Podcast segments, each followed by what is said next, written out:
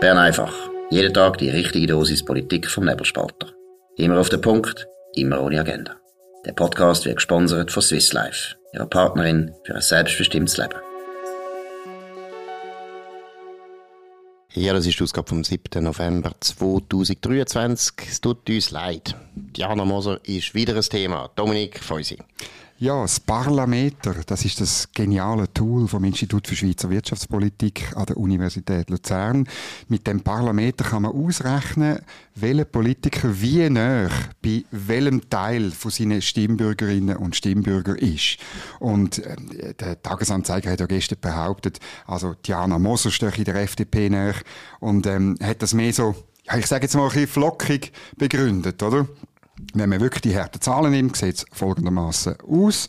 Also, der Gregor Rutz äh, steht in 84 Prozent über, hat er Übereinstimmung mit den Zürcher Stimmbürgern, die SVP, Mitte oder FDP wählen. Diana Moser, 52,8 Prozent. Man kann dann auch Untergruppen bilden, findet das alles auf nebelspalter.ch. Interessant ist, der Gregor Rutz ist vor allem auch ein Frauenversteher. Also er, er stimmt mit 74 Prozent äh, von der Abstimmungen stimmt er mit den FDP-Frauen überein. Diana Moser 67,9. Wenn man die Frauen von der Mitte dazu nimmt, dann sind es immerhin noch 70% Gregor Rutz, 67% Diana Moser. Und wenn man noch die SVP-Frauen dazu nimmt, kannst du dir vorstellen, was passiert. Gregor Rutz stimmt in 82% mit der Mehrheit von der Frauen von der SVP Mitte oder FDP überein und Diana Moser noch 47,2. Gut, aber das müssen wir uns jetzt mal wirklich auf der Zunge zergehen und dann es noch einmal wiederholen. Vor allem für alle die lieben, lieben, lieben Hörerinnen von der FDP-Frauen. Jetzt ist es eindeutig klar, also der Gregor Rutz steht der FDP-Frauen näher als Diana Moser. Ist das nicht eine fantastische Erkenntnis? Ganz wichtig. Also, gut, ich meine, das ist ja logisch. Der Tagesanzeiger hat seit überhaupt die Wahlen sind einfach die Agenda SVP und FDP gegeneinander aufzubringen, dass das die Freisinnigen immer noch nicht durchschauen, sondern jedes Mal wieder auf den Leim kriechen von dieser mehrheitlich linken Redaktion, wo mehrheitlich SP oder Grün wählt, ist mir also schon ein Rätsel. Vielleicht noch ein wichtiges, wichtiges Argument, wo auch für den Gregor Rutz spricht. Oder? Ich meine, letztlich geht es ja um den Kanton Zürich und der Kanton Zürich hat zwei Standesstimmen. Und irgendwo ist ja das auch ein bisschen eine demokratische Auffassung, dass man sagt, mehr oder weniger sollte doch die ganze Bevölkerung mehr oder weniger vertreten sein in Bern. Wenn wir nachher einen Daniel Josic hätten und Diana Moser hätten als unsere Ständeräte im Kanton Zürich, die würden die etwa allerhöchstens, wir sind jetzt großzügig, allerhöchstens etwa 40 bis 45 Prozent der Stimmbürger abdecken. Und 55 Prozent, wenn nicht mehr, von unseren Stimmbürgern und Stimmbürgerinnen, Stimmbürgerinnen, Stimmbürgerinnen, Stimmbürgerinnen wären nicht vertreten. Und das ist wirklich ein ganz wichtiger Punkt und das ist auch meiner Meinung nach demokratiepolitisch wichtig, genauso wie es wahrscheinlich falsch wäre, wenn es zwei bürgerliche Ständeräte hat. Leider, weil der Kanton Zürich ist nicht mehr so bürgerlich, muss man einfach sagen, jetzt wäre die Ab absolut richtige demokratische Vertretung vom Kanton Zürich ein bürgerlicher Ständerat und ein linker Ständerat. Auch das müsste Gregor Rutz vielleicht noch ein stärker als Argument bringen. Auch das kann man aus dem Parlament rausziehen. Ich habe dort äh, geschaut, wie die Kandidaten und eben auch der Daniel Josic mit der Mehrheit der Zürcher Stimmbürger übereinstimmt, wo SP, Grün und Grünliberal wählen. Der Daniel Josic stimmt mit 88 Prozent, in 88 Prozent der Fälle von der Volksabstimmung überein. Diana Moser eben auch mit 69 8,8, also sozusagen mit 70 Prozent. Und der Gregor Rutz, eben, der Gregor Rutz ist anders, darum er nur mit 14 Prozent. Also wer für politische Diversity ist, der muss nach dem Daniel Josic eben auch etwas anderes wählen. Absolut. Und eben, wie gesagt, es muss ja die ganze Stimmbevölkerung irgendwo mehr oder weniger vertreten sein in Bern. Es kann nicht sein, dass wir so eine linke Hegemonie haben im Kanton Zürich, was die Ständeratsvertretung betrifft. Gut, wir kommen zu einem anderen Thema, das natürlich auch mit dem Parlament zu tun hat, oder besser gesagt mit der Regierung, aber das hängt eben miteinander zusammen. Die SP-Bundesratskandidaten haben das erste Mal ihren öffentlichen Auftritt bestritten, und zwar in Genf. Ja, Dominika, sind da die wichtigsten Erkenntnisse? Ja, der Blick hat das sehr schön abgebildet. Ich tue es unten verlinken. Ähm, Daniel Josic am Kämpfen und sich entschuldigen. Also, äh, wirklich, also er ist jetzt auf dem grossen Pilgerweg von Genf bis ähm, Zürich und dann zurück, möglicherweise ins, ins Bundeshaus. Ich glaube immer noch nicht, dass es langt. Dann Showman, offenbar der Jon Pult, äh, muss sehr souverän gewesen sein, auch ein bisschen gewitzelt haben.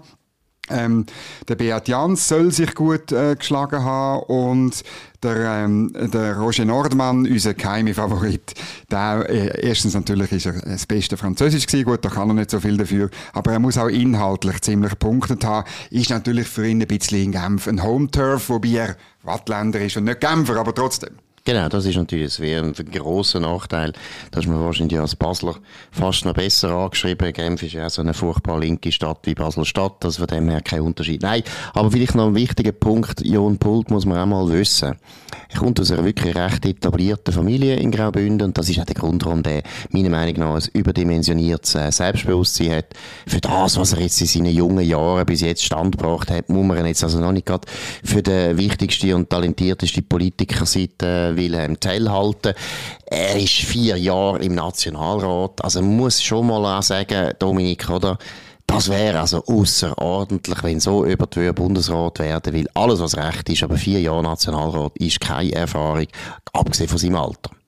Ja, das ist natürlich so. Und eben, ich glaube wirklich, ich habe ein bisschen die Nase voll von diesen jungen Bundesräten, ehrlich. Wo man nie mehr losbringt, oder? Wo dann nachher Kopfendeckel aus Not nachher im Bundesrat bleiben, wie der Alain Berset, wo wir jetzt erlebt haben, wo wirklich händeringend überall ja, er hat von UNO, UNO bis WHO und ich weiss nicht, was für ein für Club, ja, OECD könnte noch sein, oder sonst Nein, die irgendein Club. französische Luftraumüberwachung. Ja, da wäre wahrscheinlich jeder gern gewesen, oder Frankophilie, Genau, Frankophilie-Gipfel Idee. in Algerien, ich weiss es nicht. Er hat auf jeden Fall nichts gefunden und beim Jon Pult wäre es dann auch noch so und die rätoromanische Welt ist noch kleiner als die frankophone Welt. Also dem her, bitte wählt den nicht, aber ich glaube auch, dass die Bürgerlichen den nicht wählen. Das, er ist auch in dem Sinne ein bisschen links.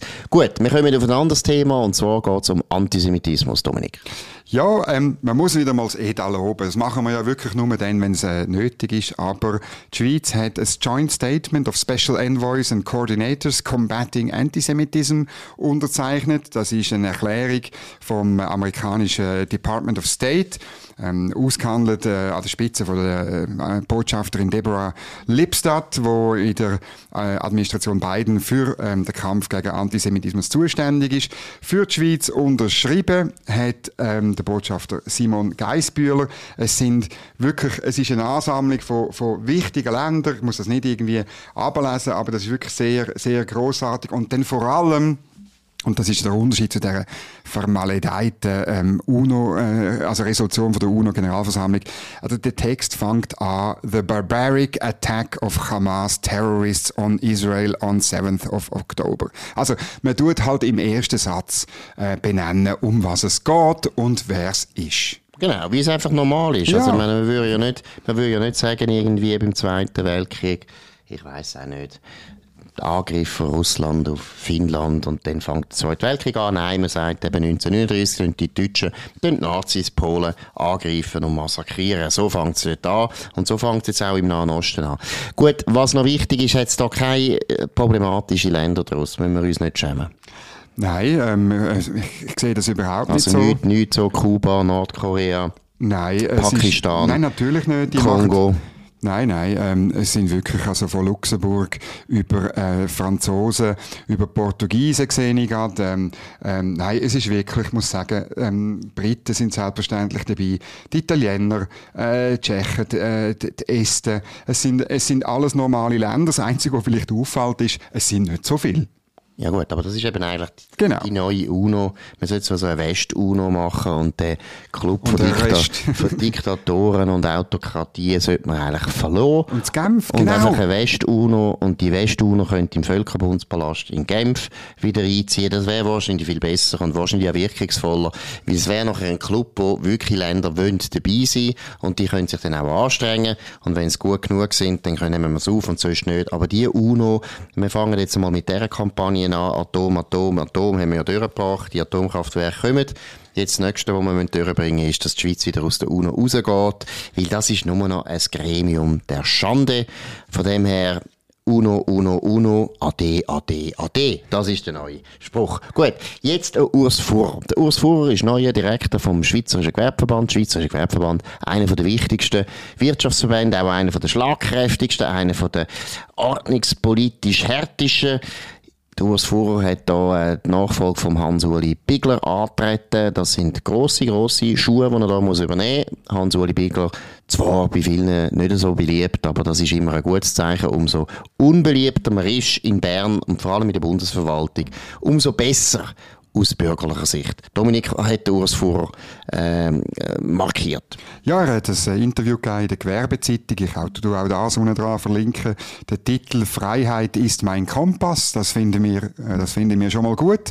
Und er äh, tut dort natürlich, ich meine, er hat das Amt noch nicht offiziell antreten, aber er tut dort schon ähm, äh, Klartext reden. Ähm, er sagt, zum Beispiel zur Zusammenarbeit mit den anderen Wirtschaftsverbänden, ähm, das mache ich mir sehr gern. Das hat auch die Kampagne perspektivisch Schweiz zeigt.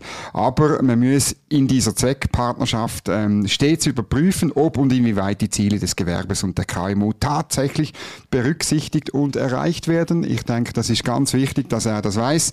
Und dann, ähm, was ja eben alle sagen, du hast es angetönt, sein Vorgänger hat manchmal ein bisschen kernige Kommunikation an den Tag gelegt, wo wir Journalisten, ähm, vor allem bürgerliche Journalisten natürlich gut finden. Ähm, er sagt, ja, es brauche natürlich beides. Ähm, es brauche eben manchmal, müssen wir richtig, richtig äh, Gas geben. Aber es gibt Situationen, in denen ein Wirken hinter den Kulissen zielführender ist. Ähm, ja, aber auch... Äh, Gut, also da, wir, da hören wir immer von unseren lieben Wirtschaftsverbänden, da kann es natürlich auch, das ist ja praktisch, niemand kann es überprüfen. Und wenn man dann Gesetzgebung, so. wenn man Gesetzgebung, oder? Wenn man dann Gesetzgebung sehen, Dominik, du kennst das im Detail. Ja, der Einfluss von unseren lieben Wirtschaftsverbänden, er ist im spurenelementaren Bereich zu spüren. Ich würde eben sagen, beim Gewerbeverband ist er eher noch da, weil die auch näher sind, äh, näher sind am, am ordnungspolitischen Schützengraben. Das ist Bundesgas, wo, wo, wo man einfach muss, dort muss man dran sein. Dort braucht es ähm, letztlich Infanterie, wo, wo wirklich Handgranaten etwa die mal äh, platziert, so dass es äh, ein, ein kleines, ein kleines äh, Kläpfchen gibt. Genau, und ich meine, es ist ja völlig klar, und das unter Erwachsenen und selbst ich, wo ab und zu auch ein bisschen zu der ruppigen Kommunikation neigen. Auch ich weiß, dass man das nicht immer sollte, dass vor allem viel, viel Schwiegermütter und Großmütter wirklich mit großem Entsetzen das einmal hören. Nein, ich meine es jetzt ernst. Es ist ja klar, dass man in der Kommunikation beides braucht. Dass man ab und zu muss Klartext reden, ab und zu eben muss angreifen, ab und zu auch ein bisschen polemisch muss sein, ab und zu ein bisschen zuspitzen muss und dass natürlich nachher auch die ruhigere Redeweise auch sehr, sehr zielführend kann sein. Das ist ja eigentlich ein No-Brainer. Aber ich muss ein bisschen sagen, wenn einer antritt bei dem Gewerbeverband, wo eben ein wichtiger Verband ist und wo auch ein Verband ist, wo auch Leute vertritt, wo eigentlich durchaus sich gewöhnt sind, dass man ein bisschen ehrlich, ein bisschen direkt, genau. ein bisschen klar miteinander redet und vielleicht ab und zu auch noch ein kleines, herziges, schweizerdeutsches Schimpfwort braucht, wie das ist ein Seich, das Schrott. ist ein Blödsinn, das ist Schrott, das ist ein bisschen ein Double. Alles das, wenn man so einen Verband vertritt, finde ich, sollte er jetzt das erste Mal darüber reden. Ich rede Klartext. Dass es andere kann und macht, wissen wir sowieso. Von dem her, ja, bisschen gut geht Gas. Es ist absolut wichtig. Und nehmen da immer wieder ein Beispiel an der Linken. Die Linken haben enorm Erfolg in den letzten 50 Jahren gehabt. Sie haben das ganze Land übernommen. Und wie haben sie das gemacht? Mit kleinen, stillen Gesprächen im Parlament, so ganz leislich und lieb mit dem Herrn Gnegi und mit dem Herrn äh, Filiger. Nein, sie sind ziemlich primitiv einmal auftreten, siehe Bodenmann, siehe auch jetzt noch der Cedric Wermuth, der relativ deutlich sagt, was er findet und auch Leute angreift. Also ein bisschen gut, bürgerliche. Aufwachen, lernen, vom Sieger lernen, heisst selber siegen. Ich nehme jetzt ein bisschen Urs vor ähm, äh, in Schutz. Er sagt nämlich, es gäbe durchaus Fälle, in denen man den Lautstärkeregler aufdrehen muss. Und dennoch, in jedem Fall muss der SGV, also der Gewerbeverband, zu den wichtigen politischen Themen weiterhin laut und deutlich gehört werden. Und gehört wird man nur, wenn man auch laut und deutlich aussendet. Von dem genau, her und es gibt einen Bullshit, oder? Es gibt einen wichtigen Bullshit-Detector sowohl in der Politik wie in der Publizistik. Wenn sich jemand aufregt, ist ein gutes Zeichen. Wenn sich niemand aufregt, wenn niemand sich beschwert, dann kann man eigentlich den Job wechseln. Dann geht man vielleicht gescheiter, ich weiss nicht, Handarbeitslehrerin ist gut oder Turnlehrer. Es gehört zu der politischen Kommunikation. Es gehört zu der politischen Kommunikation, dass sich Leute aufregen. Und wenn man das nicht anbringt, dann ist man am falschen Ort. Gut, wir gehen noch zu einem anderen interessanten Thema. Ja, natürlich unsere Webseite. Unsere neue Webseite, ich habe es teilweise schon ein bisschen äh, vorweggenommen. Man kann jetzt abonnieren, wenn ihr Bern einfach gut findet, wenn ihr das wollt unterstützen wollt. Könnt ihr uns am besten unterstützen, wenn ihr den Nebenspalter abonnieren Ist sowieso eine Webseite, die ihr eigentlich kennen müsst, die ihr jeden Tag solltet lesen Da könnt ihr immer wieder gutes Zeug, interessantes Zeug erfahren, das ihr sonst nie nicht leset. Auch auf eine Art und mit einer Perspektive, die selten geworden ist, nämlich mit einer vernünftigen, Common Sense Perspektive. Tönt uns abonnieren. Jetzt ist eine gute Gelegenheit. Wir haben ein Spezialangebot. Dominik, wie machen wir das? Ja, man muss auf den Link unten dran gehen, Abonnierung, und dort kann man dann das Abo wählen. Ich empfehle das Kombi-Abo. Dann haben wir nämlich jeden Tag guten Journalismus und einiges im Monat ein fantastisches Printheft mit tollen Karikaturen. Und dann beim, beim Zahlen, tun wir den Rabattcode eingeben, wo wie lautet. Ja, jetzt muss ich gerade überlegen.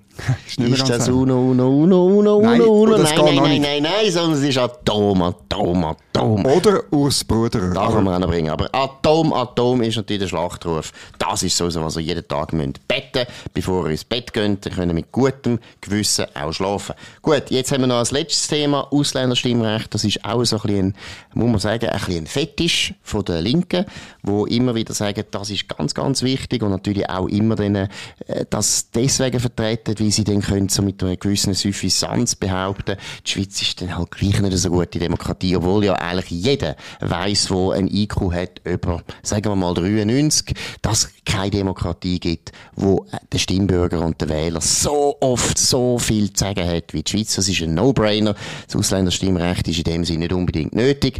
Aber interessante Studie, die die Zürich Zeitung besprochen hat, über das Ausländerstimmrecht. Was ist da zu, erkennen? Ja, das Narrativ von Linksgrün ist ja, ein Viertel von der Bevölkerung sei ausgeschlossen. Also, was völlig falsch ist, aber sie, sie behauptet, wie wenn irgendwie die Schweizer Behörden oder wahrscheinlich die SVP sagt, du darfst nicht wählen und abstimmen. Dabei, es gibt ein Verfahren, das man in den letzten 20 Jahren dreimal vereinfacht hat, um sich einbürgern zu lassen. Und dann kann man auch wählen und abstimmen.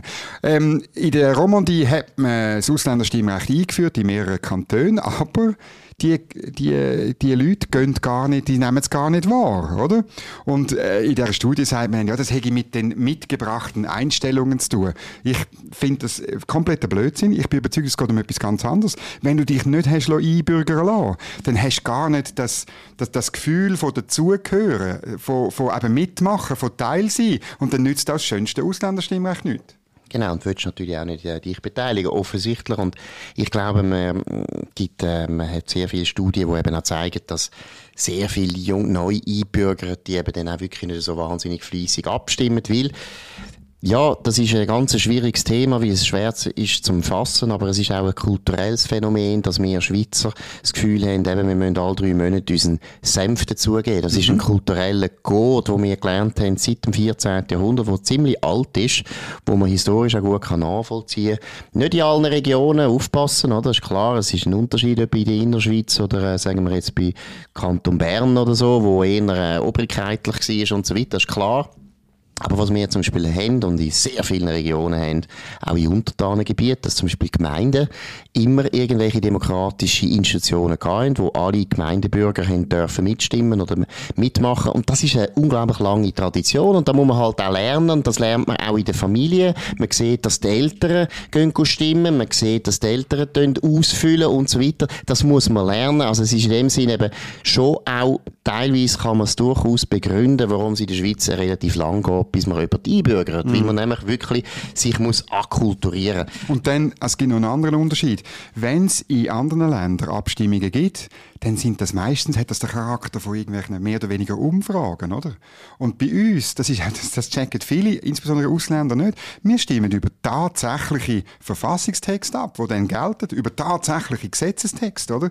Das ist nicht einfach so eine Umfrage, ja, wettet ihr vielleicht aus der EU austreten oder irgendwie so, sondern es gilt dann eben. Und die Ernsthaftigkeit, die ist wirklich auch tief in unserer politischen Kultur ver verankert. Genau, vielleicht noch, noch etwas, was du gesagt hast, wegen dem Narrativ, das ist nämlich wirklich ein interessanter äh, Punkt, oder? Das tönt ja immer so wahnsinnig radikaldemokratisch, wenn man kann sagen, ja, eben, 25 Prozent werden ausgeschlossen, was eben völlig falsch ist, weil jeder kann sich einbürgern lassen. Es ist überhaupt nicht irgendwie ein Problem, Schweizer zu werden, sondern man muss einfach zeigen, dass man Schweizer ja, werden natürlich. Man muss auch ein bisschen etwas investieren, man muss auch ein bisschen Hirnschmalz investieren. Man muss das Land gerne haben, man muss das Land auch kennenlernen und ich finde, das ist nicht zu viel verlangt, wenn man in eines der reichsten, freiesten und bestorganisierten Länder der Welt eingewandert ist, ist, glaube ich, nicht so viel verlangt. Also es ist einer der besten Clubs, wo er überhaupt Mitglied werden genau. Aber das Interessante an dem Narrativ ist, es ist ja ein altes Narrativ aus den 60er Jahren.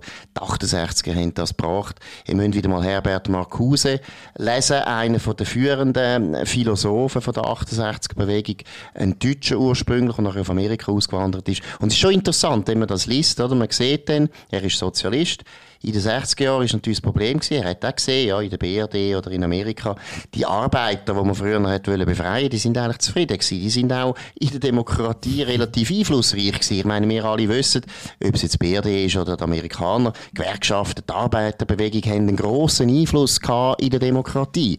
Und dann hat man das einfach müssen anfangen, madig reden oder einfach bestritten und hat immer behauptet, das sei nur eine formale Demokratie und das sei ja eigentlich nur ein Theater Theater.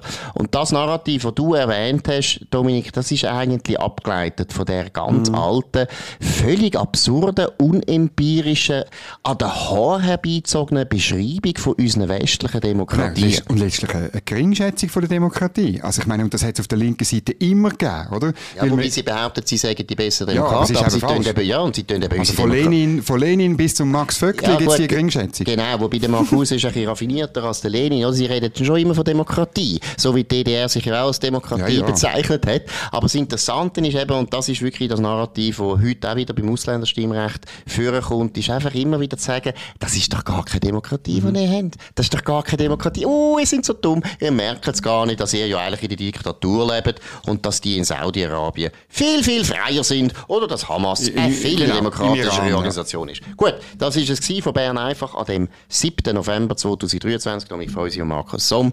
Ihr könnt uns abonnieren auf nebelspalter.ch, auf Spotify, Apple Podcast und so weiter. Könnt uns weiterempfehlen, redet von uns, könnt euren Freunden von uns erzählen, könnt uns hoch bewerten, das würde uns sehr freuen. Wir hören uns wieder morgen zur gleichen Zeit auf dem gleichen Kanal. Bis dann, eine gute Zeit. Das war Bern einfach, immer auf den Punkt, immer ohne Agenda. Gesponsert von Swiss Life, ihrer Partnerin für ein selbstbestimmtes Leben.